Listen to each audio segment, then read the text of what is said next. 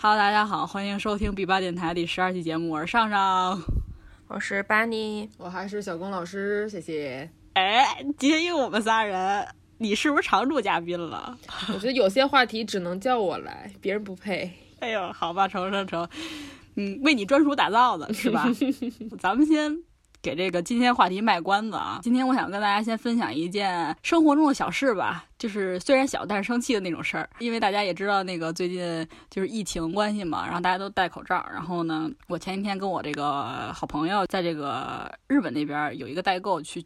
跟他买了点口罩，然后我们分了一下，就是说我我有七十个，然后他们剩下几个人可能有七十多个吧。这种口罩，我朋友也是在北京嘛，然后他今天从他家在顺义给我叫昌平的路上呢，发生了一件特别傻逼的事儿。他寄的是顺丰，他前天发的货，昨天没到。按理说，其实同城的话应该就是隔天就到，但是今天到了，我发现这个东西就是。不是我要的东西，他给我寄的是七十个口罩，我这儿收到只有三个，口罩型号也对不上，而且那口罩还是拆开过的，还是脏的，我觉得就是。顺丰，你丫不至于吧，对吧？分享一下这件事呢，第一就是谢谢我的怒火，第二就是也让大家就是注意，特殊期间寄快递的时候一定要选择这种保价的这种策略啊。然后到时候他可能会赔偿一些钱，但是我觉得这件事呢，我不是说让他赔我钱，因为现在口罩大家都知道都是买不着了，已经。对，这不是钱的问题，这件事儿的本质。而且这件事呢，就是很过分，明显就是一个人为的因素，不是说他妈大风刮了，车坏了，给我这东西刮跑了，怎么着怎么着的。对，或者是那种有的买完口罩。说国家那个要要征用什么的也都能理解，这种我们也能接受。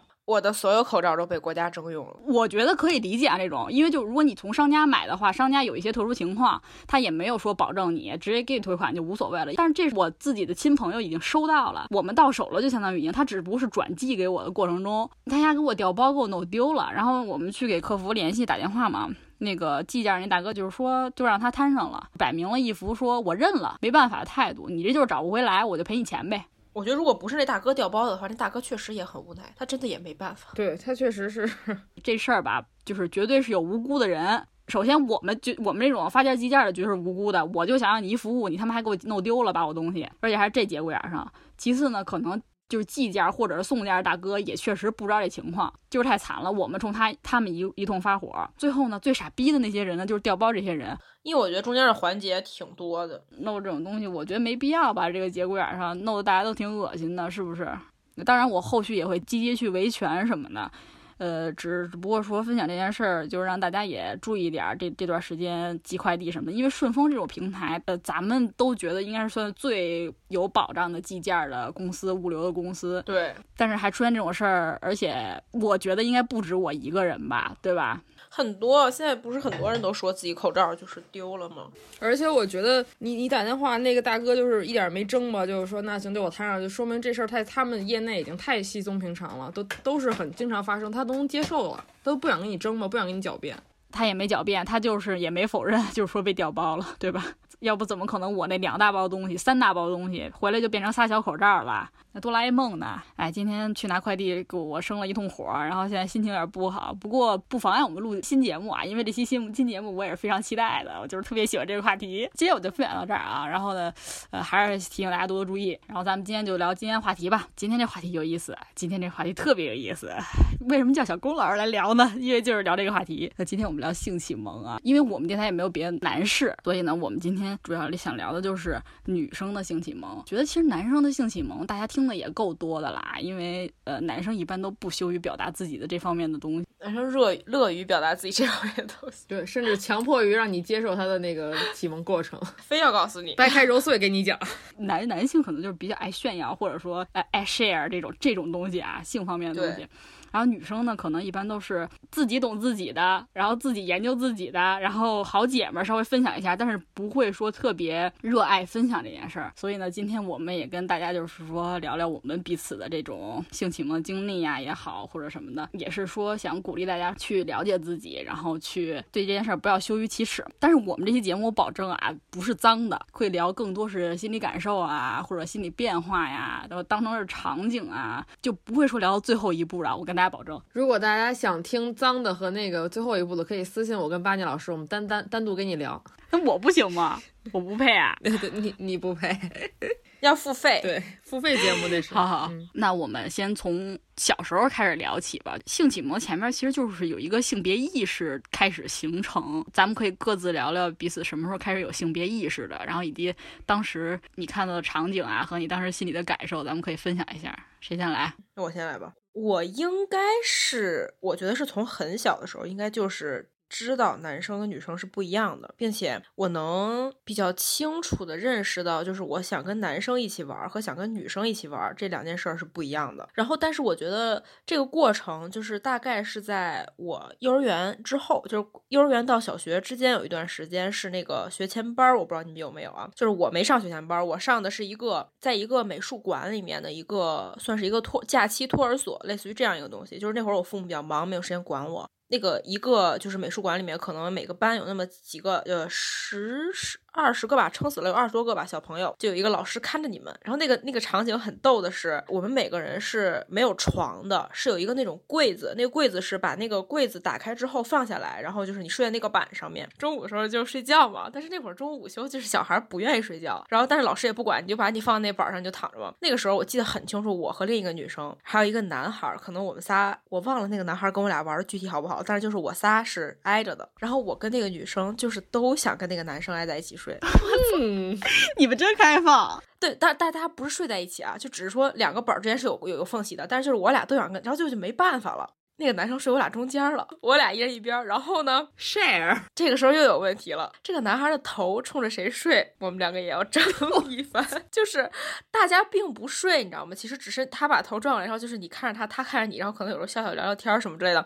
这个时候就那个男生在我们俩中间就非常百忙，一会儿要冲这边，一会儿要冲那边，然后就我俩还互相争抢他。但是我已经不记得他叫什么名字，也不记得他是谁了。反正，但我记得这样一个场景，我觉得这个这个场景是我印象很深刻的。我觉得可能是在大概那个阶段的时候，我就已经深刻的感受到，就是男生跟女生是不一样的，并且我不知道我是更想跟他玩儿还是怎么样，但是我就是想跟别的女生争抢这个人，在那个时候就已经有了。嗯，嗯，哎，他这个性别意识还有那个领地侵犯的那个觉醒，你知道吗？就是同性别之间的就是竞争，对啊，就已经很明显了。你完全就是动物的本能。他的这个兽性一点点的开始萌发出来了。那时候才幼儿园刚毕业哦，幼儿园刚毕业，六岁多。那我讲讲吧。哎，你刚才要说到幼儿园呢，其实我幼儿园的时候没有说什么男生跟女生不一样的那种感觉，但我我有一种感觉，就是我想逗小女孩玩儿，就是我老想剪小女孩的辫子。你怎么跟男生似的呀？就是我很讨厌的男生啊。就我们幼儿园是上下铺的那种，然后呢，就好多小孩都在一块儿，然后一个老师在那儿看着，然后呢，我就是会想去爬上哪个小女孩的床啊，跟她玩会儿啊，就让她别睡觉那种感觉。我现在想想，我幼儿园的那个记忆里边是没有说男性这个意识的，就是说我当时只知道说。跟小女孩去呃玩玩耍，到了呃小学吧，小学当时是二三年级的时候，那阵特别流行说去外边上那个英语快班儿，但是那阵的厕所都是好像没有分男女，就一个厕所，然后你进去你就锁门儿。我当时记得特别清楚，我们班的一个长得还挺帅的小男孩，然后进去小便，然后好像没关门什么的，但是我就推门一进去，我就看他在小便，然后我就说啊，我就惶恐了，一朵受惊吓的娇花。对对对，那时候我就一震惊，哦，我就知道了，呃，我跟他是不一样的，我们俩不能在一起，就是上厕所。我我看见他上厕所了，他跟我上厕所姿势不一样，然后我就赶紧出来了。我说等你出来，我再进去。我觉得当时就是就是那一瞬，我知道了。你的性别意识感觉崛起的很慌张、很慌乱，而且很不美好。你不像我，我那个很美，我那个很美好，好吗？对对对，反正我我那个当时就是像浇花一样跳了起来，然后嗯。发现不一切都不大对，但是我没有看见他关键部位。然后后来就是就知道男生女生、男孩女孩差不多就这种有意识了。小公呢？小公其实也是跟上厕所有关，因为我们家我我有我有爸和哥，就我们家俩男人，所以就男人稍微多一点。我幼儿园也是那种男女孩一起上厕所，然后大家就是一个屋里，也没有隔断，也没有遮挡那种。然后就是女孩那蹲一排，然后男孩那站一排。刚开始我没有觉得这有不对的地方，直到有一次我在家里，就我忘了是我爸还是我哥在上厕所的时候，然后我特开心过去把门打开了，然后然后我就对，然后我就被轰出来了，然后就被批评教育了，说以后别人在用厕所的时候你不能打开门，说尤其是爸爸跟哥哥。我说为什么呢？然后我就不理解。但是这件事之后，我虽然不理解，可是我在幼儿园，我发现我上厕所的时候，如果说老师带着小孩一块儿去，我发现我不想上，我上不出来。哦，就你已经有那种羞耻的感觉了。对，就是我不知道为什么，但我我就觉得那会儿我不想，然后每次都是别人都上完厕所，老师大家统一时间带着去，然后统一时间大家都带回去，然后带回去之后，我又说我想，所以老师特别不待见我，你知道吗？但是那个可能是我刚开始就知道我们不一样，所以不应该在一起。做这个时候的一个意识的觉醒，可是那会儿觉得小时候老师可能也不都不太在乎这些东西，他就觉得大家一起好管理，他就一起带着去了。在中国传统的眼里边，不就是就是幼儿园以前都是没有性别的，他就觉得你都是。我觉得咱们那个年代其实已经不是了，更何况现在这个时代，我觉得小孩早熟的更早。现在幼儿园大家都得交男女朋友了呀，而且我还有一个一个记忆，就是我我在。某一次自己去上厕所，因为我我不跟大家一起去，我就每回都自己去。然后某一次自己去的时候，发现一个小男孩在那蹲着呢，然后我就特生气，我就觉得好不容易到我上厕所的时间了，为什么还有人？我就跟他说我要上厕所，你赶紧出去。他也不想跟别人一起上厕所，可能是，但是他是蹲着呢，他可能拉屎了，你知道吗？他可能挺委屈的，觉得自己还没上完呢。但是那孩子也算比较老实，然后提着裤子走了，给了我一个独 独自享受的时间。就是我比较晚呀，你们幼儿园都有了，比较同步，对对啊，就比较早了啊。但是我幼儿园好像就是对男男生没有什么印象，就是印象里比较多的还是女孩。性别意识有了之后，我觉得咱们就该进入到性启蒙的阶段，真真正正的性启蒙。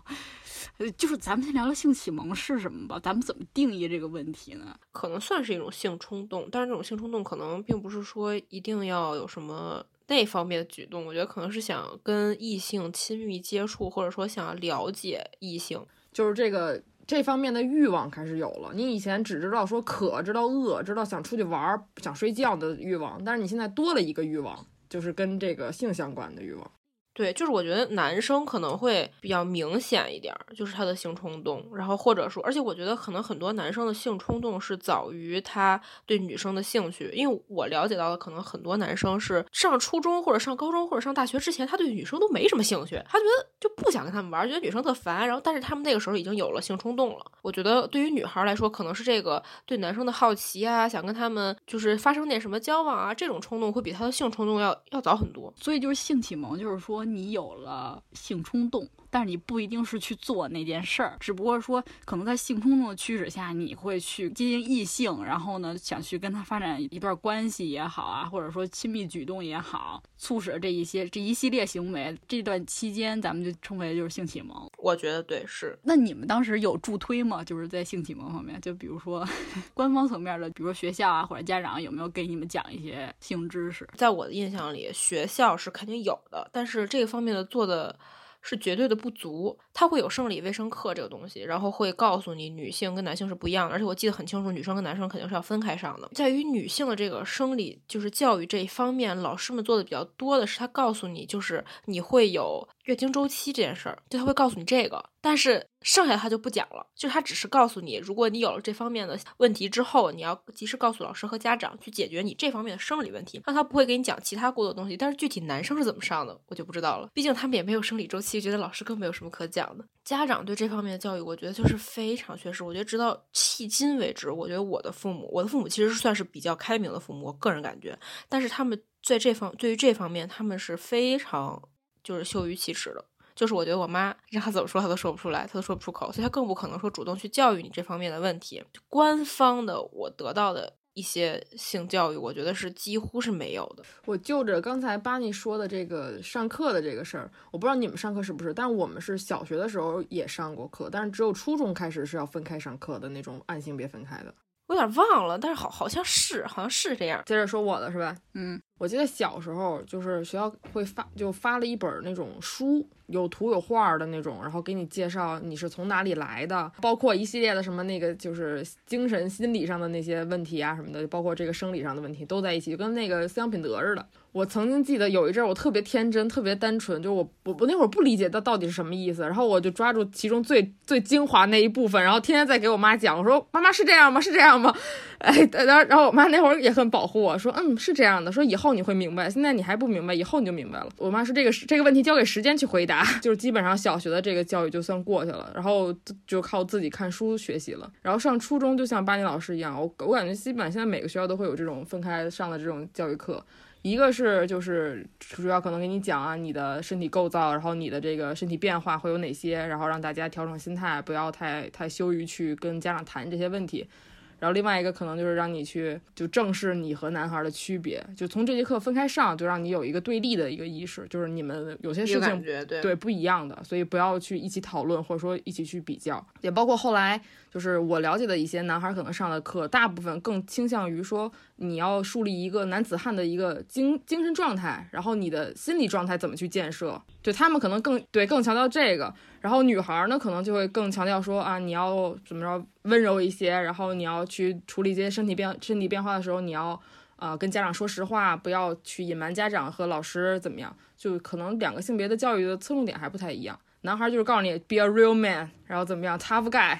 然后女孩就是你要温柔贤惠听话懂事，就还是从那种性别刻板印象出发的去教育，就还是让你听话好管。我觉得是总的来说，我觉得意义不大。我生理卫生课就是小学上过一节，初中的我有点忘了。小学当时上的是特别明显，就是男生和女生分开。然后呢，我们当时那个班主任，班主任弄了一 PPT 讲 PPT，我记得特别清楚那讲的内容，就是开始就是讲精子卵子你是怎么出来的。对对对，第一课就是你是怎么有这你的，就是说精子和卵子的结合有了你。但是这怎么结合的？他不告诉你，他只是说爸爸，你们你的爸爸妈妈相爱了，然后他们的精子卵子结合了。我知道我怎么出来了。再然后就是就是女生知道那些，比如说你会有月经，就是告诉你月经它不是一个特别值得害怕的事儿，你就是妥善处理就可以了。他会讲一些就是你为什么会来月经，比如说什么就是那种叫什么来的脱落，什么脱落了。对，但是那会儿也听不懂，其实。那那种我记得我当时心情就是说，我知道要上这个关在小黑屋的课了，就是比较私密的那种，只有一节的那种课，男生女生分开那种课，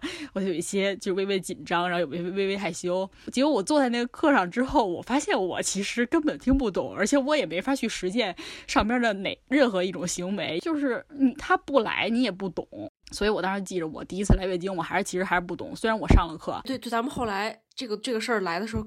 一点儿用都没有，就我当时扔是什么都不知道，然后就是非常慌张。我觉得如果你生理卫生课你不想去触碰那些男女结合的过程，我觉得没有关系。但是你至少要给女女生讲清楚，你这个来月经的时候你应该怎么做，你应该去哪里买卫生巾，你应该怎么打开卫生巾，老师应该人手发一个卫生巾，教我们怎么打开它，怎么粘贴，这才是正确的事情。你告诉我我来月经的时候是是子宫内膜脱落了，这对我粘卫生巾有什么？其实 对，就是没用，空话。呃，上了初中其实应该也是呃这种形式，就比如说男生和女生分开呀，呃，但其实他当时讲的，我觉得和小学没有任何区别。初中的时候可能就是也是说讲什么精子卵子，然后你来月经，呃这种东西，然后呢，他可能会再强调一些，就是说把男女更对立化。可能是因为初中已经开始有早恋了，所以他会特别强调说，呃，你们可能有这种就是早恋行为什么的，就变成一个说教的课程了，对。哦哦，现在看来，其实当时真的是刻板印象还挺强的，对于男生和女生。其次就是说，我觉得这个课到现在来说没有什么可分开上的必要了，因为我觉得女生也应该要知道男生是什么样，男生也要知道是女生是什么样的。对，这样不管是从呃女生保护自己，男生保护自己，也是很有必要的。嗯，帮助你规避出于好奇心做一些错误的行为。我觉得，如果你完全不知道这东西的话，你有很多小孩就是会好奇，也没人给我讲过，那我可能有就会做一些我其实不是出于我本意想做的东西，更容易被引诱吧。我觉得，我说一下我家长给我传输的，这个我也记得很清楚。其实我第一次知道精子和卵子呢，是我妈告诉我的，但是我们家也。也跟巴尼老师他们家是，虽然说是有点开放，就开明，不是开放啊，嗯，是开明家庭，但没有开明到那种程度，只不过就是浅浅一提，具体系统的也不会再给我讲，也是后来都是我自己知道的啊，但是我妈就是。我记得特别清楚，某某一个周六早上，上小学的我，然后就在那儿跟我妈那床上玩耍，然后跟我妈就是 那个早晨赖床，然后我好像就问了一个类似的问题，就比如说我是从哪儿来的这种 本源问题，好经典，classic。对，然后我妈就给我讲了，就是说什么精子卵子结合，就也是课上那些东西，那那种我也更听不懂啊，对吧？我就只我只知道这两个概念。我觉得你妈只是为了满足她自己想给你教育的心情，但我觉得可能现在。每个家长都会在你就是在孩子问出这个问题那一刻，心里在等着，终于有这一天了，我该用哪个回答回答他。从那一次之后，我们就没有再讨论过类似性相关的所有行为，就包括我来月经之后，就只是跟我说你来月经了，你要垫卫生巾，没有别的了。至今都没有吗？就没有再就是比如说呃，比如成年之后跟你说啊，你跟出人跟人住要有保护措施这种话，完全没说过啊。就是剩下都是我自己明白了，他们好像也觉得我明白了，所以觉得你反正自己该明白了是吧？啊啊，对该明白都明白了。反正就是咱们这一代家长都是那种那种，就是说你要是问了，我就跟你说一声，你到年龄了，你该知道都知道了，也不是谁告诉你的，反正你就知道了，对对对这个意思。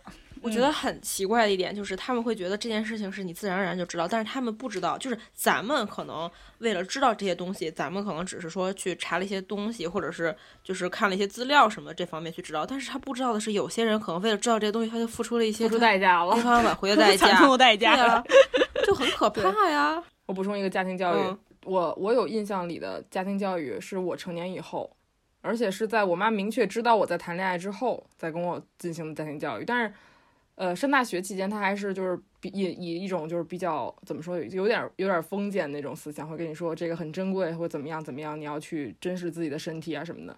但是当我大学毕业以后，我妈的态度就截然不同，就跟我就真的那一次让我特别感动。就不管我妈心里是怎么认定我的啊，但我觉得我妈说这个话是很尊重我，同时也很很为我着想的。她跟我说说你们现在男女同男女生交朋友，你有什么行为或者有什么冲动是很正常的，但是你要首先在安全、在保护自己的前提下，再去做让你快乐的事儿。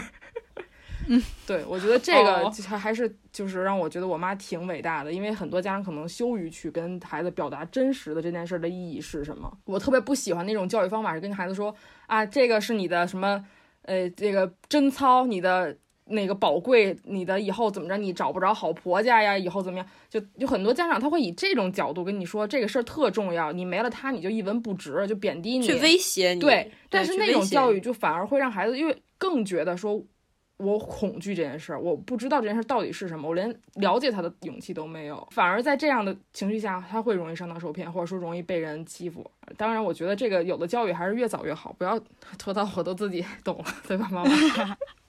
就我觉得，其实从家长这个角度来讲，比如说咱们这一代做家长，我觉得咱们可能是真的会挑一个合适的时机去跟孩子好好的讲一讲这个东西，甚至而且不是说那种特别理论性的讲，因为理论。呃，不能说没用，你有这个东西了，你得让他知道生活中是怎么发生的。如果你真的发生这种情况，你怎么来保护自己，或者你怎么不去伤害他人？这种，我觉得咱们这一代可能真的就是会系统跟孩子讲，而不是说这种，嗯，模棱两可的，对，而而不是说以一种你认为孩子懂他就懂的那种态度来去对待他在性方面的知识，我觉得，嗯，因为那样其实因为咱们家长困惑和孩子俩人谁都是对谁都没有在说实话，都是你猜我，我猜你。家长的那种心态，我觉得可能还是有一些羞于启齿，因为他们可能他们接受的教育还是比较比较 old school 的，保守。我觉得我也理解说他们没有说呃详详细给咱们解答这种问题，因为就是他可能当时也是没人告诉他，他也不知道怎么跟你说。我觉得咱们倒是树立了一个好一点的意识。哎，那我再补充一点，就是我我现在因为接触的小孩比较多，然后有几个跟我特别特别好的学生，然后也是小女孩，年龄大概在你给他们做性教育了吗对我给他们做了，你知道吗？而且？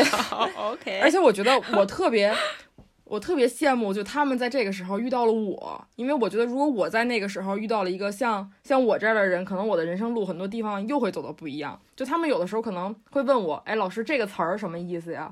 然后这个是什么东西呀？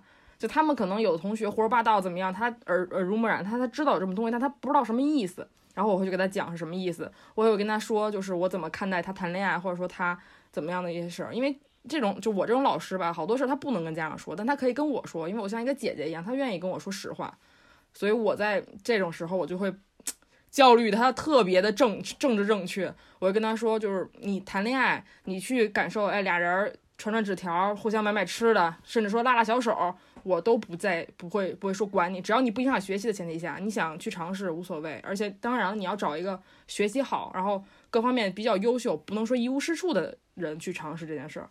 但是底线就是什么事情你要知道自己的度在哪儿。任何事情，不管说你喜欢他也好，你不喜欢他也好，他给你提出来了，你要知道哪些事情你该同意，哪些事情你要拒绝。对我跟他就很直白的说，我说如果有身体接触，想跟你他提出来想跟你怎么样，你就第一时间拒绝他，并且永远不要再跟他联系，因为你现在的身体是你家长负责监督的，你不能对自己的身体有这么大的权利去自由的想怎么样怎么样。等你十八岁以后，你你的身体属于你自己了，你再去想干什么干什么，那也没人说你。十八岁之前，你就要去想，你的身体不是你自己一个人的，你要跟家长一起去守护你的身体的完整。能遇见那个洋洋这样的老师挺好的，就是还能聊聊。能答疑解惑，师者传道授业解惑也。这种东西，你是一个女生，你是一个女老师，然后也是一个年龄比较小的老师，我觉得你跟他说什么话，他会更听信一点儿。对他会信任你说的东西的真实性，因为你在某些事儿上你是没有欺骗他的，你是嗯，就是你很开诚布公的给他讲这个东西到底是什么。而且我跟你说，这种事儿必须得是基本上约约等于平辈儿的人去跟你聊。因为他妈跟我也会正常的，像也不是说咱们这么大尺度，但我们俩也可能会聊一些就这种方面的关问题，比如他的朋友什么什么事儿，然后我的朋友这种什么事儿。但是他妈在跟他孩子在聊这个事儿的时候，就完全不是跟我聊的时候那个状态，就会很多事情遮遮掩掩，然后或者说哎编点瞎话，我给他就就过去了。因为我跟他们家生生活的时间相处时间特别长，所以有的时候他妈就是可能刚跟我聊完天，然后是一个状态，孩子可能问到相关的东西，他他妈就三百六十度转转变。我觉得有时候还真的家长是没有办法太勇敢的跟孩子聊这个事儿的，因为他怕他说错什么会影响到。那咱们会不会就是现在这么说，说我以后觉得是一个特别在性上特别开明的父母，结果咱们最后也是因为没事儿，觉得可以交换家庭啊。对对，一旦发生这种情况就互相说。今天你上姨跟你雨姨跟你开个会，我也不知道为什么。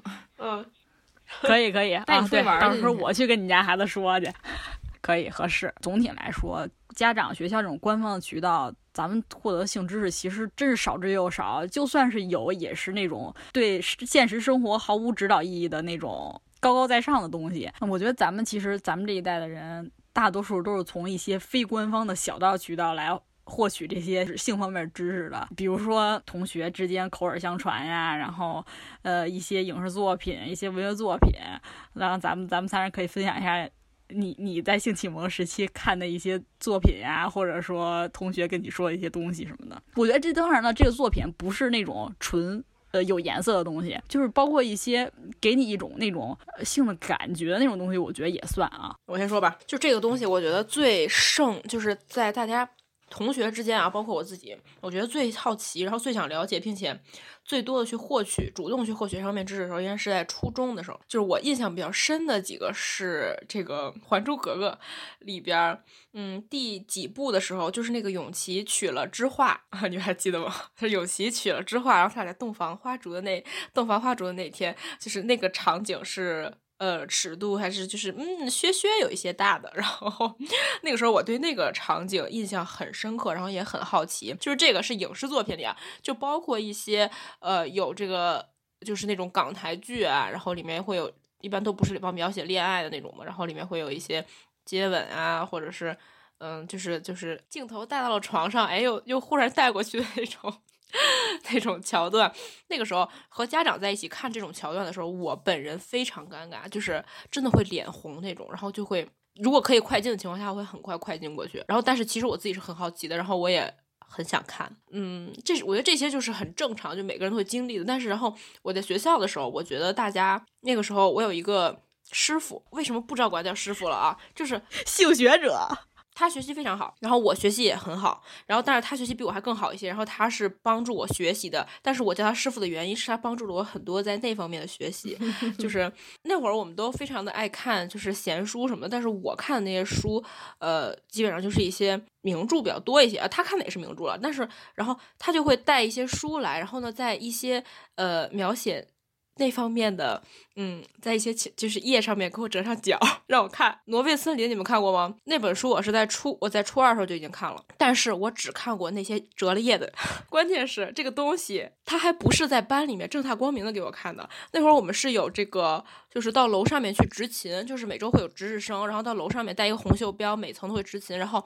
把我们都是分到那个最顶楼，没有人，然后就是有一个天台的那个地方，然后他就会带着我，我们两个人上去，然后他给我看那个书，然后还给我讲，然后就会非常小心翼翼的掏出一本书来交给我，然后里他就说，嗯，你看吧，折角我都帮你折好了，我觉得还蛮搞笑的。我自己看的还有一本书，我印象非常深刻，杨志杨之球，你们看过吗？莫泊桑的，非常经典的一本。小学那个语文书里有这个文学常识。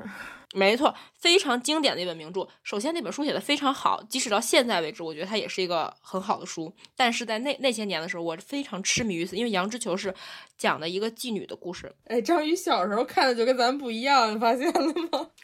哎呀，太痴迷了！哎呀，太痴迷了，简直那时候对这本书，翻，哎，翻来覆去，爱不释手。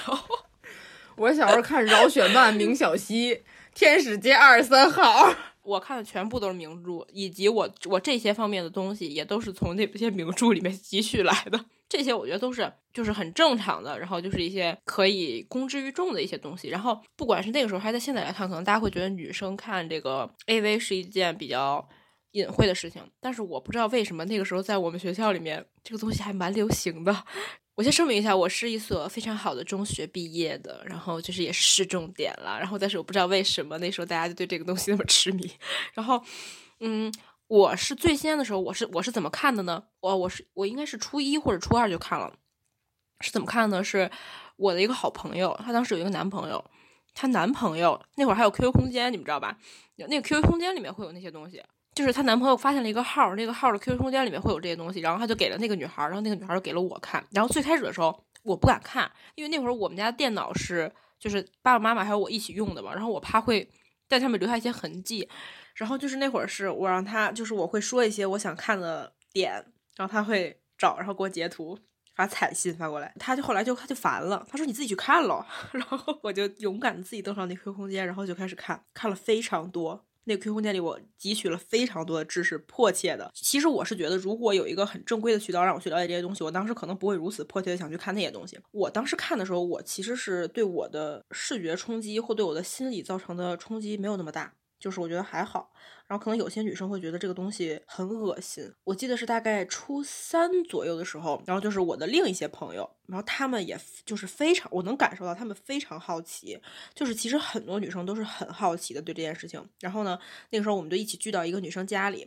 是他们主动提出来的，就是说想看这个东西。我当时就是也想给他们找一些，就是给他们看，但是无奈于我就是毕竟一个女孩，可能看的没这么多，然后渠道也没这么多。当时那天我就是没找出来，找了很多，就是可能那个那些网站都被封了，然后就是没有找到。然后当时我们就很无奈嘛。然后后来就是那个女孩是有哥哥的，哥哥跟我们同岁，然后他哥那天突然就回家了。那个女孩就是 跟他哥说了，就是我们想看这个东西，然后他哥当时就是又有点不好意思，又很兴奋，又很激动，然后男生嘛，这些东西很多的，然后就随随便便就给我们找到了一些，然后就说那那你们看吧，那个我就先出去了，然后他哥就走了。当时我记得印象场非常清楚，就是我们大概是四个女生，然后一个女生坐在那个电脑前面，然后剩下三个女生围在那儿，然后那个女生就说那现在准备好了，你们要看吗？然后呢，我们就说看呀，然后剩下的就我是看过的，然后剩下他们三个人都是没看过的。当时他点到那个开始之后，那个那个场景是没有一些没有一些铺垫的，是一上来就直直奔主题的那种。他们当时就是可能人生中第一次看到这个东西之后，就整个人都崩溃了，然后他们就就是惊叫着四散而开了。那个东西就这样在电脑上播放着，最后是我一个人去把它关掉，只有你坐在那儿津津有味。我没有我没有想看，因为这些东西就对我来说见怪不怪了。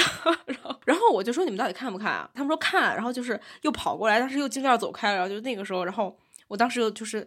哦，我说他不看算了，然后我就把它关了。然后那天就大概结束，然后他们其实也没看到什么，但是我其实能感觉到女生对这个东西非常好奇，但是又不敢看，想要伸出又怕那个触碰的手，是吧？对，好几次跑过来，然后又尖叫着跑开了，就是那种捂着眼睛，但是透过指缝去看的感觉。嗯，差不多吧，把你看恐怖片的感觉。哦，我说，就我。呃，其实比较极端，我觉得，就我知道这个东西的存在，但是我不感兴趣。我当时初中是住校嘛，然后当时的男生就是啊，反正我觉得他们其实也是好奇，但是男生的好奇可能就是表现的很 open，然后去跟兄弟分享，就是关系好不好的男生他们都分享，而且他们也在一些公开场合，比如教室里分享一些东西。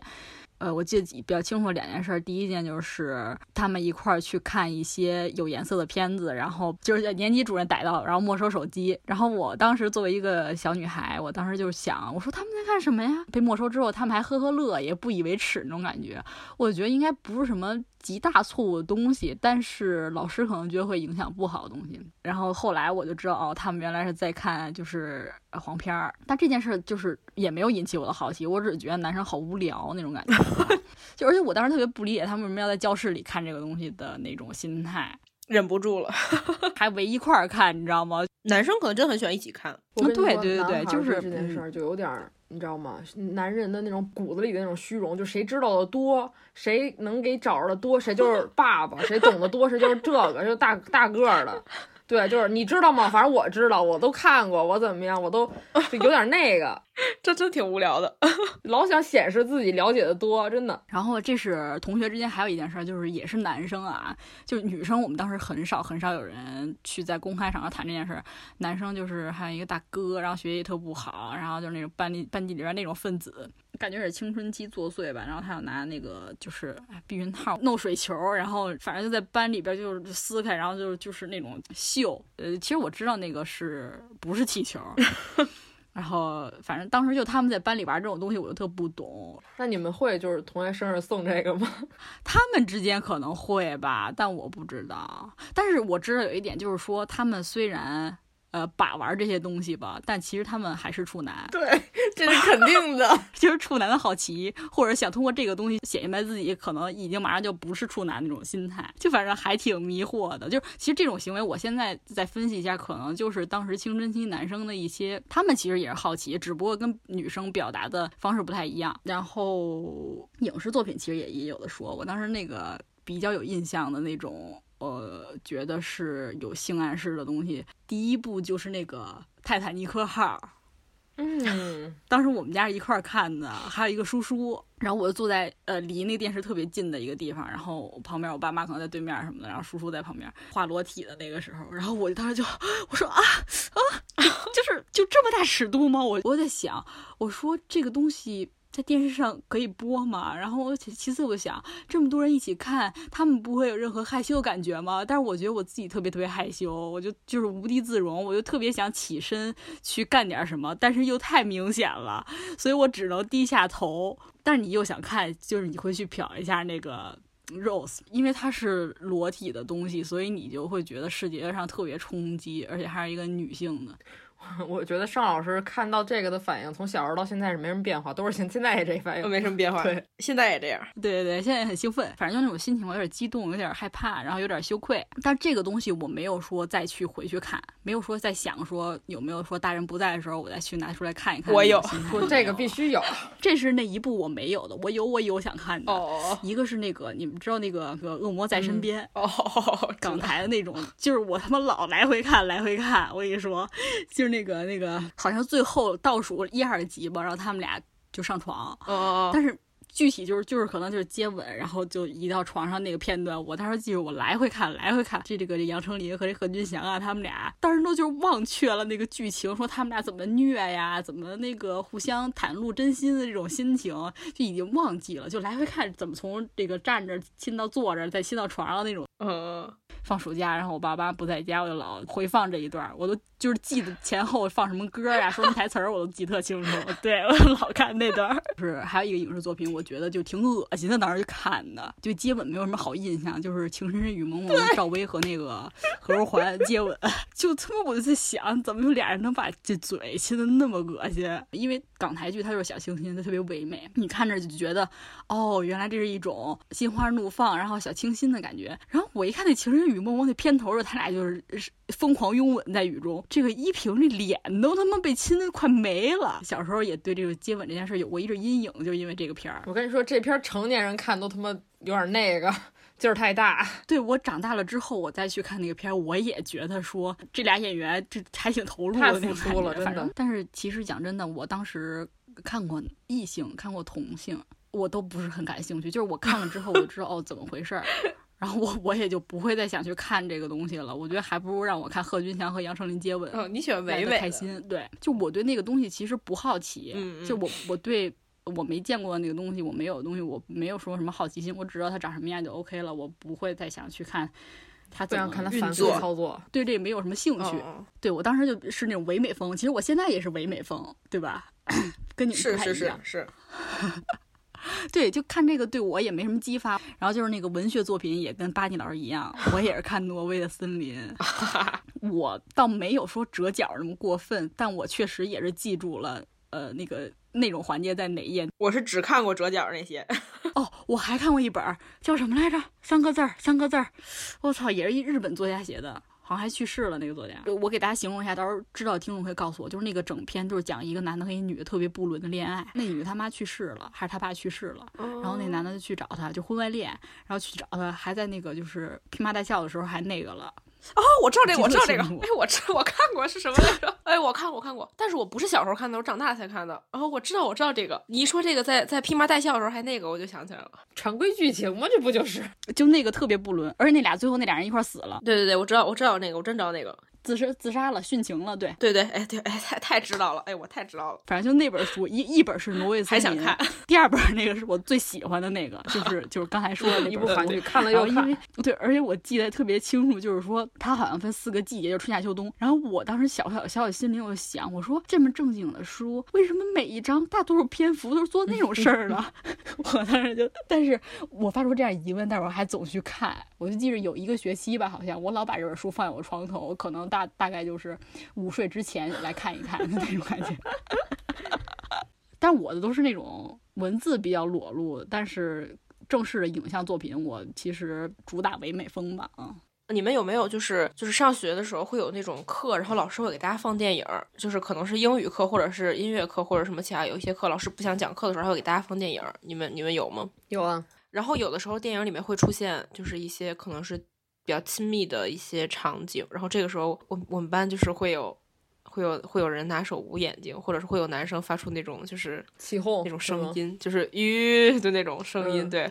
然后我我记得还挺清楚的，我记得很清楚的是，呃，我们当时有一个老师，我不知道这个老师是 是缺还是怎么的，就是 他他真的就不想讲课，然后他来了之后就说，他今天给大家放电影吧，然后他给大家放电影就是有有过两三次吧，然后就是放到一半的时候，他觉得这电影好像不太对，就不适合就我们这些孩子们看，然后他放放一半之后，就可能就是哎，嗯，这个好像不太适合大家看啊，那不看了不看了。大家就是写作业吧，然后就我只记得一部是《菊次郎的夏天》，因为那个里面会涉及到一个猥亵小孩的这么一个就是一个情景嘛，就是老师就不让我们看了。呃，然后我还记得就是我初中的时候有一个那个那个老师，我现在为止我都不是很喜欢他，并且我觉得他心里有问题，就是他会给我们灌输一些不正确的价值观。他是本身是有一点残疾的，他是教我们英语的吧，就是不是那种正经英语，是口语，就是所以说会经常的给我们放一些就是英语电影来看，然后就是给我们讲一些东西什么。但是我觉得他心里是有问题，就是他给我们放过一个是。闻香识女人吧，我记得，我记得当时我记得很弄完了之后，他可能还高谈阔论了一些东西，然后说什么意思类似于就是女生要就是不要跟那么多男生谈恋爱什么的那种，就是不要太多的一些性伴侣什么的。然后他他说了一句话，他说有些东西就是你不检点造成的。然后他说他说三精成毒，你们老师那会儿就开始看女德了，他是个男的，堂而皇之的情况下，在课堂上就这样说出那句话。对不起，当时我的女性，我当时我的女权意识已经在心中悄然崛起。我当时犹记，我听完这句话之后，我他妈气得差点死了，你知道吗？我差点气死，我真的差点就去举报那个老师。首先，我觉得他在课堂上说这些话是很不对的；其次，我觉得你这个价值观传输的也不对。然后我当时就巨生气，但是我当时我忘了为什么最后没举报他了。反正当时就啊，嘎、就是遇到了一些我觉得很不好的老师。这个电影本身就有点儿有点儿擦边球，说实话，他就属于有点儿软色情，对。对，就是一一些老师可能在那个时候给大家看了一些大家并不该看的东西，并且他还发表了一些他不该发表的言论，我觉得会很有误导的。因为这句话我记到现在，你知道吗？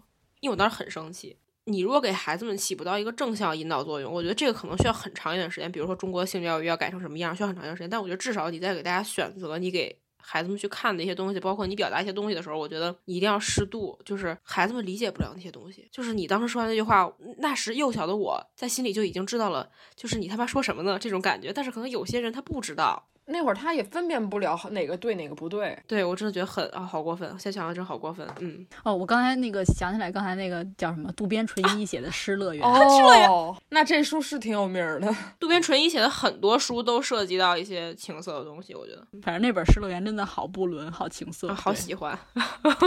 小龚老师说两句，对，虽然我看大部分是不能说的，但是我也有少数能说的。不是，你可以说不能说的，就是你隐晦一点。比如说他们刚才提到的这个，跟家里一起共赏这个雅俗共赏这种影视作品的时候，我记得以前我爸会跟我说：“你别看这有毒。”然后我不理解这这毒在哪儿，然后我就一边被捂着眼睛，一边还在孜孜不倦在求解，怎么有毒？是吃到肚子里了吗？对，后来可能就到这种这种环节的时候，就会把我支开。哎，你给我拿一什么去？你给我那个怎么样去？就把我那个支开了。我最开始的这个。观影的这个机会就是从家里找到的机会，你们明白吗？哦，我我没有，我们家没有。嗯，我知道，我从来没有在家找到过机会。就是对，虽然有的事情不能让我做，但是他们可能对吧，有自己的小生活，所以我接触这个比较早，真好。对，第一次那个，第一次已经不知道是什么时候，反正是很早，因为我们家各种设备很齐全。二年级有一次，我记得是最早的，跟就聚众大家一起观赏的，是在一个一个人的家里，对。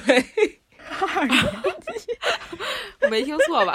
你确定不是初二年级吗？我我还记得他那个，他是住的是他的哪个家？因为那个哥们儿我们俩特好，到现在我们俩有联系。不是你二年级有哥们儿了是吧？对，不能，可能不是因为这件事建立的革命感情。二年级还不会说话的吗？不会说话，开玩笑，夸张了，夸张了。因为我从小就跟男孩关系比较好，然后大部分朋友也都是男孩，所以就可能聊这个事情的机会。也比较多，当然我刚我我觉得巴你刚才说那 QQ 空间是，我觉得我已经是涉猎很广泛的一个人了，就不管是就是过去的那种就是下在电脑里的那种形式，还是现在这种就是网络在线的形式，还是什么软件呀，还是什么网站，但我真的没有用过 QQ 空间，但是 微博里有，微博有很多的，现在也有很多，我可以给大家分享，有很多神秘的小入口。哎，那你小时候因为这个电脑中过毒吗？我上大学中过毒，把硬盘烧坏，我去修电脑，他说你这硬盘坏了好几个道。我印象比较深的几个，就是我我觉得有刺激到我的。那个影视作品，一个是《阳光灿烂的日子》，里边宁静穿一个红色泳衣啊啊！我知道那个，我知道那个，老看她大屁股，而且那个泳衣是那种就是就是很很古早那种，就是包臀，然后也没有什么叉，也挺高的，也没有什么装饰，就是一个屁股，啥都没有。然后坐在水边，而且是夏天，身上都是水，然后头发也都是水，都是湿的。那会儿体会到什么叫曲线美了，因为小时候在。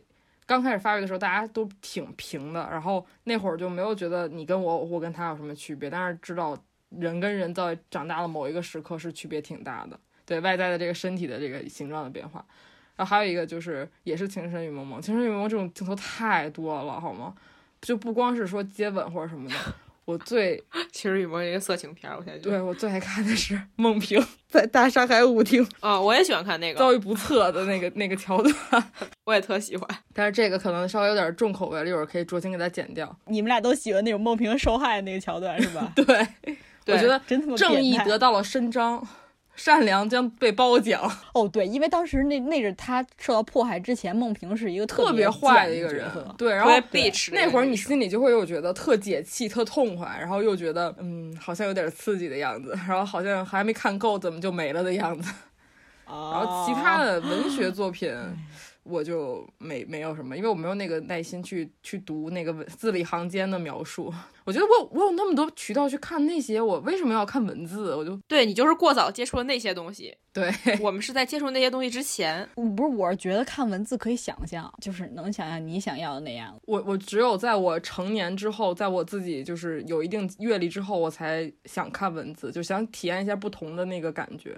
作为我的那个调剂，我可以看文字，但是在出生萌芽的阶段还没有看文字的这个感受，没有没有这个经历。但我知道那会儿同班的会有很多女孩看那种 BL 的那种文，嗯，然后那里面我知道有一些特别暴露的那种描写。就是你太早了，你二年级就有了。我二年级我我刚有性别意识，他刚知道谁是男谁是女，你就已经和哥们儿一起，你过早了，你过早。有了渠道去看这些东西，然后你也了解了这些东西之后，你们有没有什么就是困惑的时候，或者说你的心路历程什么样的？再者说，你有没有就真正去做一些实验活动？因为咱们毕竟都是从初中开始谈恋爱的嘛，对吧？可以聊聊咱们个人的经历结合。可能有些人看了之后特别想尝试或怎么样，我是确实不太敢，因为我第一我是觉得会，我觉得那个东西很痛，可能会很痛。嗯。我刚开始也是这么想。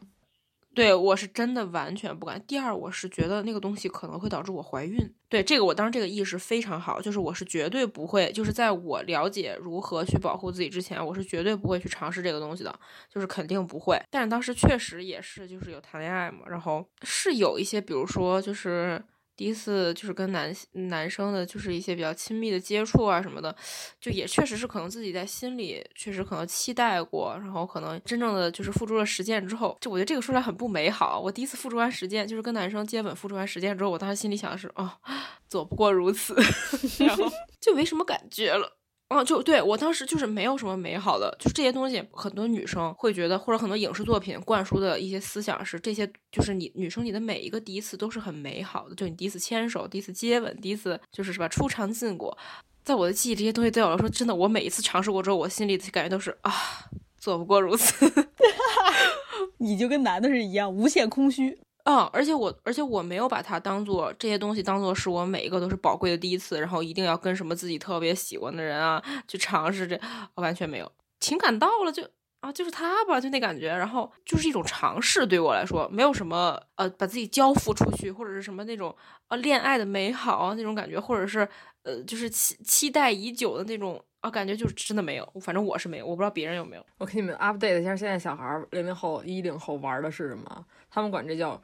出牵就是第一次牵手，出拥第一次拥抱，初牵，然后还有出啥来的？反正有三个是跟咱们以前没有没有没有初吻没有初吻，就有三个是咱们以前肯定是没有跨入在脑子里的那个参考范围内的，就是第一次做的事儿。然后我就记得这两个名字，还有一个是什么我忘了，但是也是那种就是匪夷所思，你不知道为什么要纪纪念他第一次的那种事情。天空老师说自己的实践经历，我实践经历。第一次谈恋爱的时候，对，第一次谈恋爱的时候也没有就是一针见血、一步到位、一蹴而就，呃，也叫什么？还有什么形容词？一触即发啊！一触即发，以一击一击一击致命，就都没有啊！一捅就破。那时候我还那个，就跟那个男朋友，我们俩还就是觉得，哎，这个事情特别神圣，一定要等到十八岁以后啊，怎么样怎么样？当然早他妈就吹了嘛。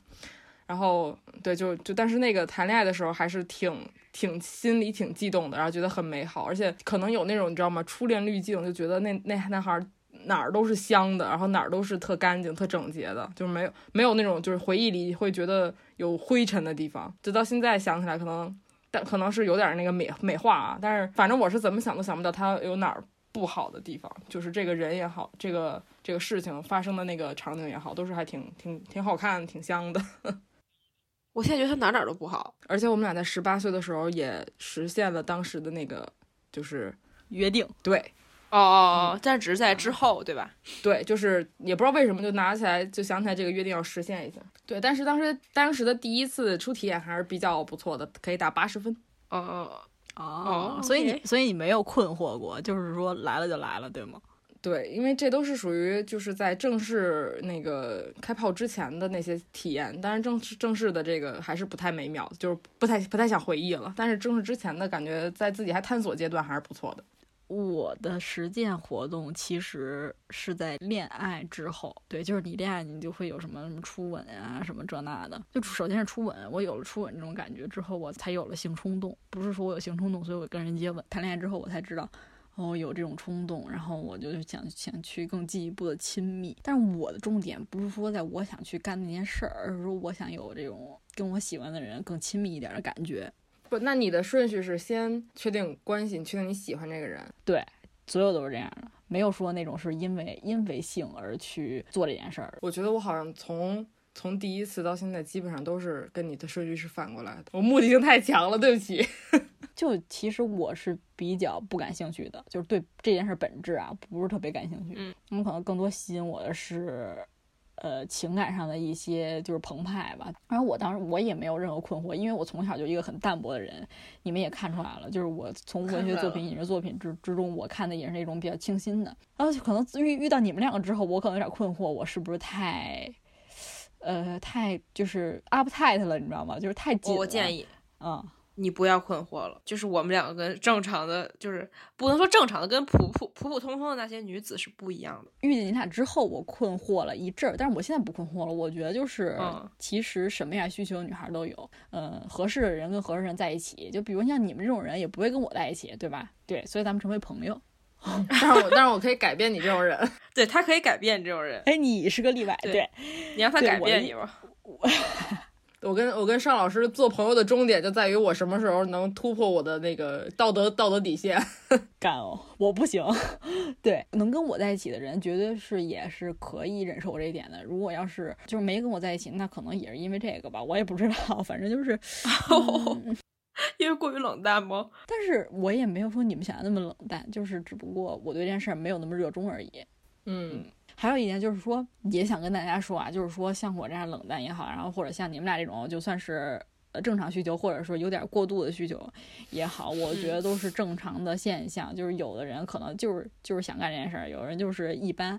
但是就是如果你要是想干这件事儿，但是你不知道怎么干，从而导致你冷淡，我觉得其实你是需要一些，就是你可以寻求 help。对，需要一些教育。就是我觉得这不是一件特别不好的事儿，就是你不要说，呃，因为你不懂，所以压抑自己的一些需求。对我这种是因为我觉得我没有需求，就是已经很保证了解自己。上这种是懂了嗯，对，就是我打心眼里我就是对这事儿一般。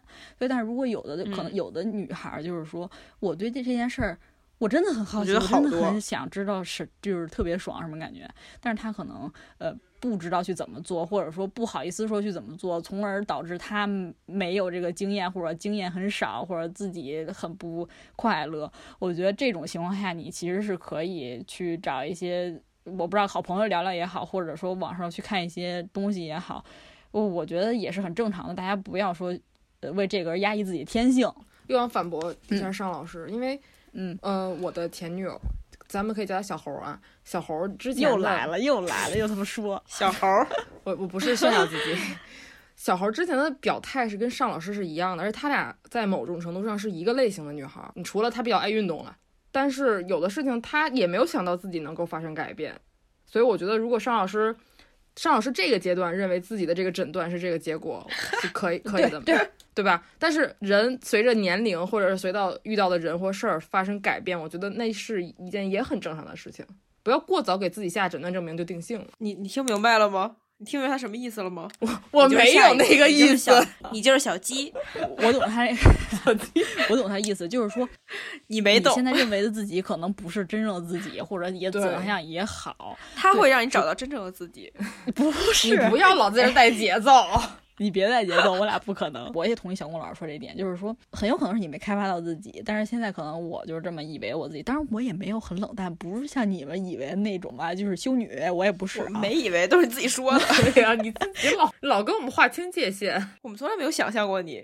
想象你一点都不下饭，你知道吗？我说的这个描述这个自己，你们给我加大了想象，你知道吗？我没有那么夸张，但是就是我可能相对于你们来说，我是可能比较低需求的那种。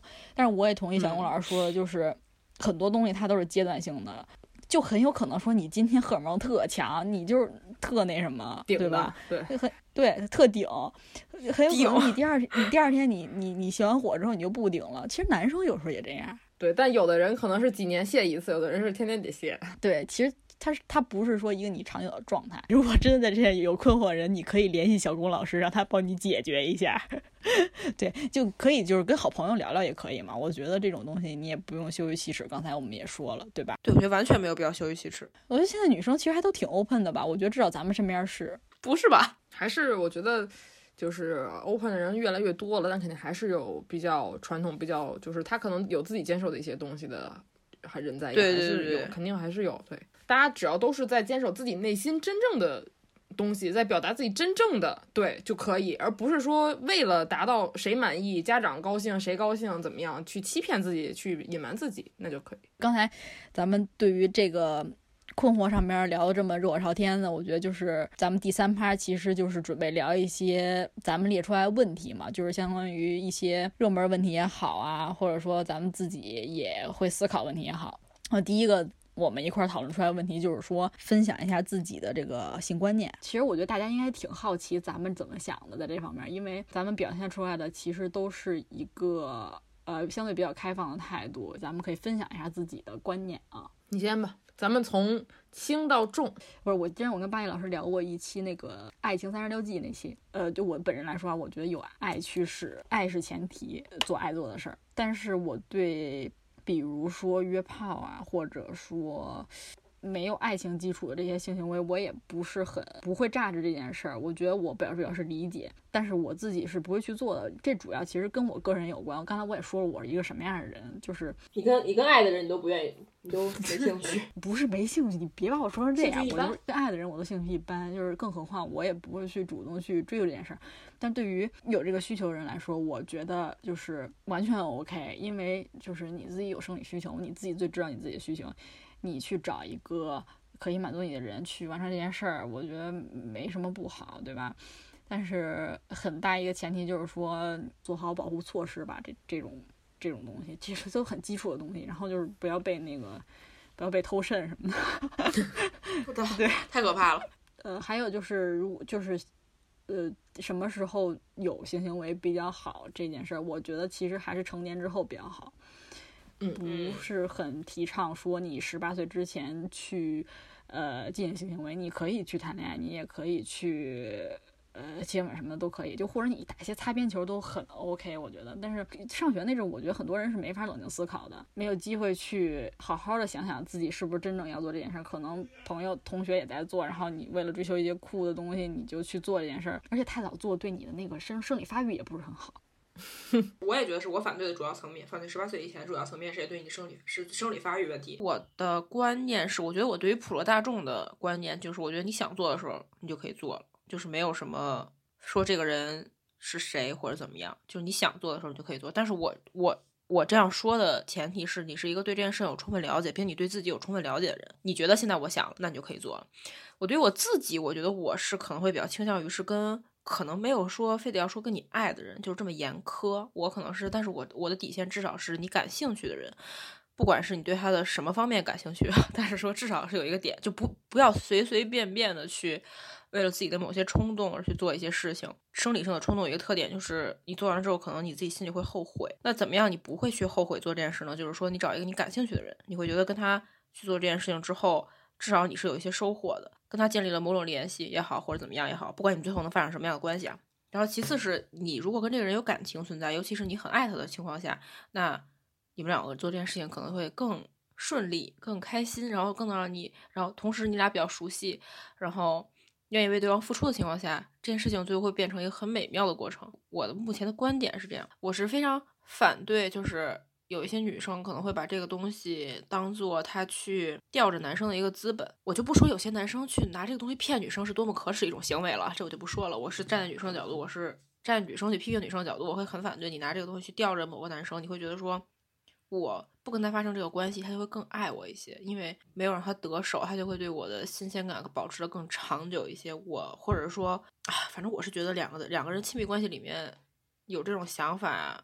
我不知道这个这样做是否会有真正的帮助，但是我会觉得这样做是一件你本身就拿这个东西当成了一个不平等的东西，就是你会觉得说你这个东西比他这个东西要更重要，更值得被保护或者怎么样。我是觉得没有必要。我是觉得如果他因为你没有把这件事情跟他发生的话，然后他就对你更真实一些，或者是怎么着，对更情任一些，我会我觉得你俩关系在我心里是挺不健康的。我我是觉得两个人如果在一起，情感发生到了这个阶段，那你就该做这个事儿了。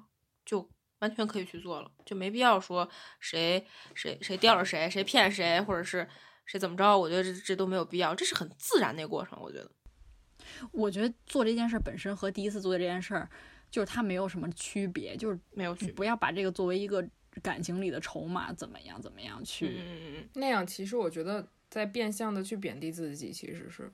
对对对，我觉得是，嗯，就你把自己放在一个不平等的地位，当当成了自己的一个商品去要挟别人，那就真的对，其实是一种物化自己的想法。嗯，对啊，我真的就想说，其实你跟别人也没有什么区别。你以为自己，你以为自己那里是有什么不一样吗？镶钻，掐丝珐琅。对，那小龚老师说了呢？杨老师，其他的前面我觉得两位老师说的也都已经跟我想的差不多了，然后我就补充补充，一个是我的想法，还有一个是我其他的一些。观点吧，一个我的想法就是，我在谈恋爱的时候，就如果我很就是就当然我每段谈恋爱的关系我都是很认真，但是在我的衡量标准里边，除了人品，除了其他的各方面的怎么着的这些外在啊什么的，但有一条标准是这件事儿是需要一定得是高分才能通过的。就在我的择偶标准里，可可能是有这项有这项那个比重。当然，也有人可能谈恋爱是不需要有这个打分项的。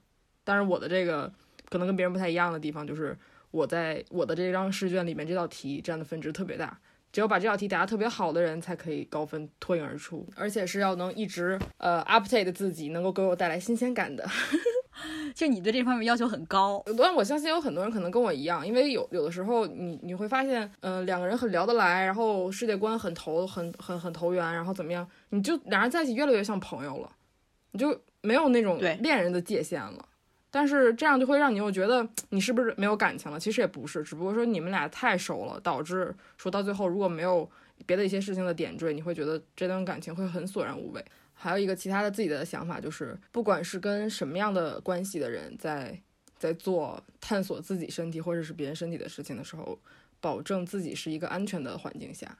因为我身边还挺多，也不是挺多吧，反正就听说过有这种被拍照片，或者是啊被要挟，或者是怎么样的这种情况出现，而且大部分受伤害的可能都是女孩。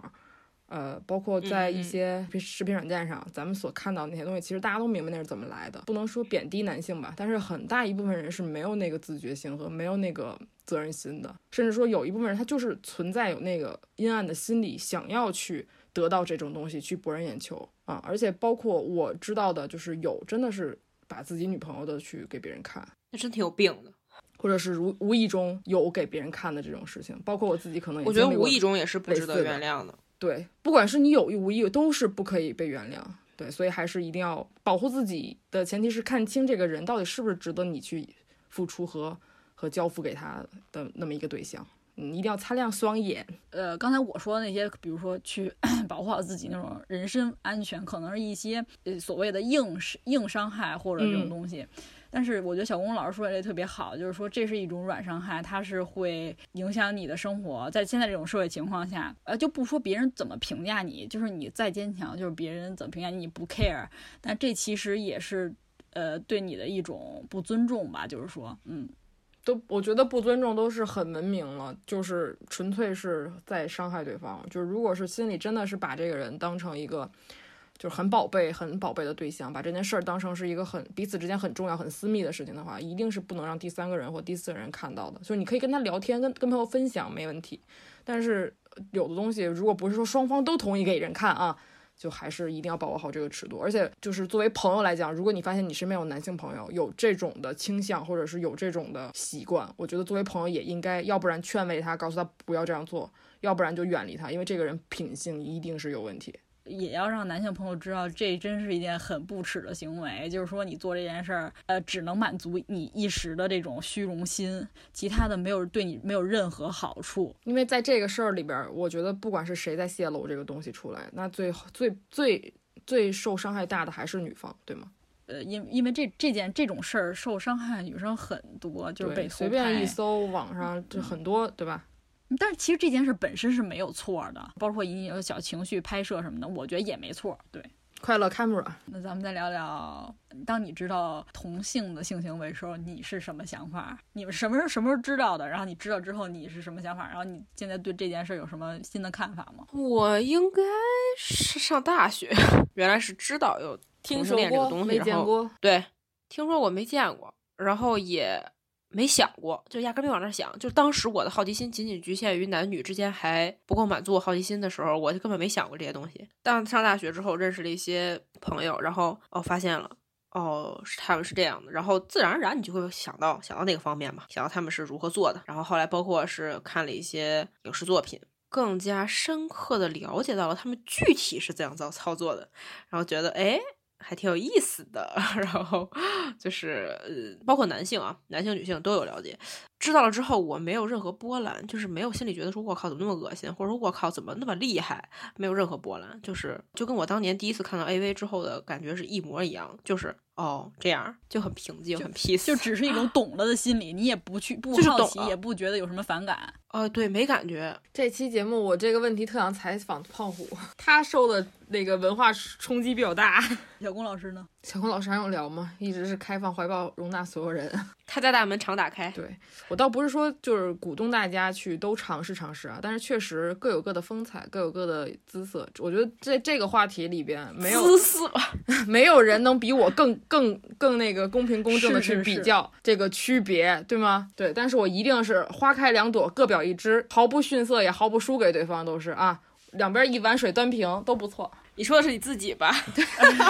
没事儿，分享自己也可以，毕竟你是最有发言权的。我分享我分享完了，我就是都不错，都很好啊。可能我遇到的人都比较好，嗯，是你好，是你好，太谦虚了。呃，我跟小龚老师角度不一样，我不分享我自己，我是给大家一个建议也好，或者什么也好，我觉得不是说让你们去尝试，呃，跟同性也谈恋爱，跟异性也谈恋爱这件事儿，而是说，我觉得大家应该以怀抱呃包容眼光去多看一看 gay 是怎么生活的，拉拉怎么生活的，变性人怎么生活的。呃，或者他们的呃心理，我觉得会让你对可能自己的感情有一个认识吧。我觉得，嗯哼，对，说不定你就你就弯了，对吧？嗯要知道世界上是有很多种的爱，很多元的爱，去多了解它背后的故事。呃，那些原来觉得他恶心的人，可能就不会再觉得恶心。不一定是了解那种性行为上面的，我觉得是可以去看一些他们的故事呀，或者了解一些他们的心态呀。走精神层面，即使你没有去尝试这件事儿，你也会呃对这个世界多一层理解。就是上上老师说完这个，我想补充一点，就是我我身边包括我的有些朋友，还有我认识的一些男孩儿，他们可能真的有的人是接受不了，就理解不了。我也采访过许多我认为跟我关系相当近、相当好的男性的朋友了，但即使我们在别的方面能成为好朋友，可是在这件事上还是有一个不可跨越的鸿沟，就是你都想象不到那个人跟你平常关系这么好，但是他的这种方向的思思维还是很、很、很、很保守。男生很多都这样，对，绝大部分基本上是。然后尤其是有的呃比较恶臭的男孩儿会说，男孩儿不是老逼，不能说男孩儿老老逼灯，说啊、就就太高估自己的这个性别的优势，然后觉得自己怎么样怎么样，觉得其他的取向的人或者是。呃，没有跟尝试过跟跟他们这个物种的人，都是那个因为没有尝试过，所以所以这么这么觉得。就这种想法，真的，我作为一个专家告诉你，太垃圾了，百分之八十的水平均水平都是太垃圾了，真的跟人家没法相提并论。咱们电台虽然男听众比较少，但是我奉劝有那么几几例沧海遗珠，一定要保持跟我们主播一样的胸怀，要不然你就会狠狠的被我骂上耻辱柱，真的太垃圾了。别过度的高估自己的能力。我还有一点，我想起来，就是也是要跟很多朋友说，就是不管是你说还是你听别人说，比如说有的男男生会说说，我觉得我可以接受女生和女生，但是我不对接受对对男生跟男生，或者有的女生说，我我觉得男生跟男生哇，好好棒哦，但是我觉得女生和女生觉得恶心。首先说这个话的人和听这话的人，你不要把这种东西当做你是在表达一种开放态度，这还是一种都是很缺的，呃对，很缺的态度。对，就你不要觉得说啊，我可以接受同性恋，但我只能接受拉拉，这并不代表你接受同性恋，你只还在用一种固有的异性恋的思维去思考这件事儿。就说你觉得哇，两个女的在一起可以提提升我的兴趣，比如说男生啊，提升我的兴趣。那所以嗯我看两个女的我 OK，但是两个男的我不 OK。这种想法完全是从性层面出发的。但是你看好几个男女的又 OK 了，你说为什么呢？对对，这种言论就是在我生生活里出现过很多次。我现在在呃，其实是咱们咱们的生活里都出现很很多次会说这种话的人。嗯，如果现在的听众是你是会说这种话的人，呃，不要觉得你说这句话表达出了你一些你的开放意识，这还不如不说呢。觉得刚才有一个话题没说，就是我们作为女生都是什么时候第一次来月经的？我们可以跟大家分享一下啊。嗯，我是初二吧，或者是好初一晚啊！啊，我觉得是正常的呀。我好像十二岁吧，我特别恐慌一件事，我妈跟我说这以后你会长不高了，你就不长个儿了。我咋那天开始，我以为我就再也不哦，长个儿了。是是会是会，对呀，你不就好像不长说是会个儿吗，一直一米五八。谁一米五八谁知道？在在那次之前，我就已经知道有这个东西。然后因为身边有很多女生是小学的时候就已经是有这个初潮的现象了。然后那会儿我是怎么知道呢？是因为他们不用上体育课，女生悄悄的跑过去跟老师说一句什么话，然后就不上体育课了。然后我我就不知道那是什么。然后那会儿我记得是五年级也不是几年级的时候，有一个女生，然后就是当时她很，她当时说实话发育的。非常好，就是他个子也比我高，然后并且他的第二性征发育的非常明显，丰乳肥臀这个词用在她身上再合适不过了。然后那会儿很那会儿才是小学，就是已经很明显了。然后他当时问我上体育课的时候站在我旁边，然后他很局促，问他我说你怎么了？我说你是不舒服吗？然后他就跟我说，他说他来月经了。我说我说月经是什么？然后当时我就不懂，你知道吗？然后我不明白什么意思。然后后来他就去跟老师说了，说完了之后他就回班了。然后我回家之后，回家之后我就问我妈妈，我说：“妈妈，我说今天那个谁谁跟我说他来月经了。”我说：“什么叫月经？”然后我妈当时就，因为当时我的心里对月经的感知还是停留在液晶电视那个东西，但是我就觉得肯定不是那个东西。我忘了我妈给我解释还是没解释，反正后来这事儿就这么过去了。但是我一直就没有来，然后直到我上了初中之后，然后就是呃，才是有了第一次。然后并且那会儿我不会使卫生巾，就是是真的不会使，然后还使错了，站反了吗？呃，具体的我就不说了，反正是不会使，经历了一下波折。后来是问了我的朋友，就是我的好朋友，他是让他妈妈给我打了电话，就是告诉了我应该怎么，为什么？你怎么你你觉得我是蠢逼吗？你还是你上学的时候还是缺我这么一朋友，真的，我帮你都弄上了。不是不是，他不是告诉我怎么使用，后来我这已经知道怎么使了。他妈是给我打电话告诉了我一些注意事项，比如说不要吃凉的，然后说洗洗澡之后要就是擦干净什么之类的这些事情，就是告诉了我一些注意事项，不是告诉我怎么使。大哥，我那会儿初中生，我有智商，一次用错了还能用错两次吗？就是我是完全不知道这些东西。当时我六年级时候来的，然后当时我是在我呃楼上。就是我发小他家玩儿，你发小男女的嗯？女的呀。然后我觉得当下一湿嘛，然后我就很很那个，然后我就去他家厕所看一下，我说操，怎么回事啊？我就想不明白了。我当时真的有一瞬间是我生病了。我操，你真的是。我你知道吗？我一直以为你描述的这种场景是只会发发生在小说里，就是那个女主觉得自己是是不是生病了？没想到这个世界上还真的有人。只有那一瞬间，我现在仔细想想，我当时处理很镇定，但是有那么一瞬间，我是在想我是不是有什么问题。但是后来我一想，我哪也不疼不痒痒，我当时心也大，我也没在没当回事儿，我就觉得嗯，应该也没什么大事儿。然后我就那不更可怕吗？啊，对，我就特想一。缺的，然后呢，我就就我继续跟他们家玩了，然后我然后我好像垫了个卫生纸，当时也是有心情，就是说我不想让别人知道我好像，呃，出了点问题，然后我就继续保持镇定的跟他们玩，而且玩的好像还不亦乐乎，就后来可能我有点忘了这件事了，你有点傻，你也你也够缺的，真的 不亦乐乎之后，然后回家了，我妈也下班了，然后我就说，哎，我说妈，我这内裤是怎么回事啊？我妈也没跟我说什么，然后就回屋拿一卫生巾。就开始教我用卫生巾，然后我就会用了，我就知道哦，我就要用这个，就好像就是接受这件事儿了，非常平静，就非常平静一个女孩子。我觉得你们俩说的够不够的了，那我就给大家说说现在吧。我强烈建议啊，都别用卫生巾了，都改用卫生棉啊！听电台的所有人，现在人手一个去给我买去。我不建议你这种强制消费行为，我他妈爱使什么使什么。但是我跟你说，心智正常的人。呃，身体构造正常的人，别从上纲上线。不许你这么说，我就不正常，我就一傻瓜。我希望大家勇于尝试新鲜事物。我觉得这东西是我大学以来尝试的新鲜事物里最成功、最不可或缺的，而且是我安利给别人满意率百分之百的。除了有的小女士是用不了这种那个体验，但大部分好好的好朋友们都是可以享受生活了。嗯，我一直没尝试哎，我我送你一点，我我给你们俩，不用了。我帮你们俩都行。我，虽然你们没尝试过，但我但我跟你们说，咱们身边的很多姐妹都跟我请教过如何使用、如何操作等等一系列的步骤。就我身边跟我请教这个问题的人特别多，所以我觉得我的宣传是有用的。那到时候大家要是有卫生棉条问题，可以来问那个小龚老师啊。然后就是如果有卫生棉条厂家听你听到这里这么血色浪漫的一个环节，我觉得你应该也跟我们就是弄点商业是吧？啊，咱们合作一下。我觉得这这期节目就在血色浪漫中结束吧，好吧。然后有什么困惑、有什么疑惑，可以跟身边人讨论，也可以跟我们。我们就爱聊这个。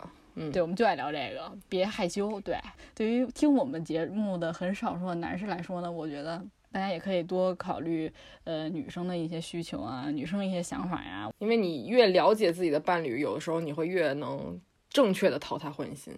我们今天三个女生坐在一块儿讨论这件事儿，也希望大家让大家知道这件事儿是可以被拿在上拿上台面讨论的。呃，讨论这件事儿不完全是一个搞黄色行为、淫秽色情。对，我不知道这节这期节目会不会下呀？但是我就是想，呃，来说明一下我们态度，就是对于某些话题，遮遮掩掩是没有必要的。嗯，对，希望大家都健健康康、开心生活，好吧？跟大家说拜拜吧，拜拜。拜拜。拜拜拜。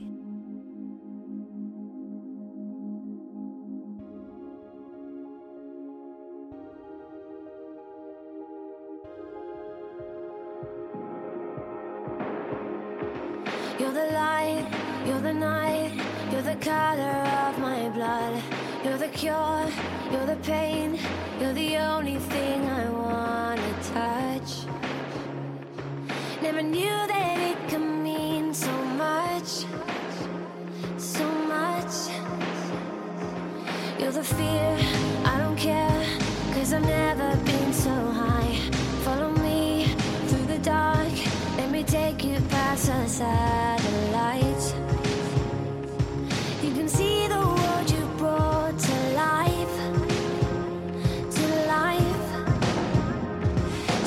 上面。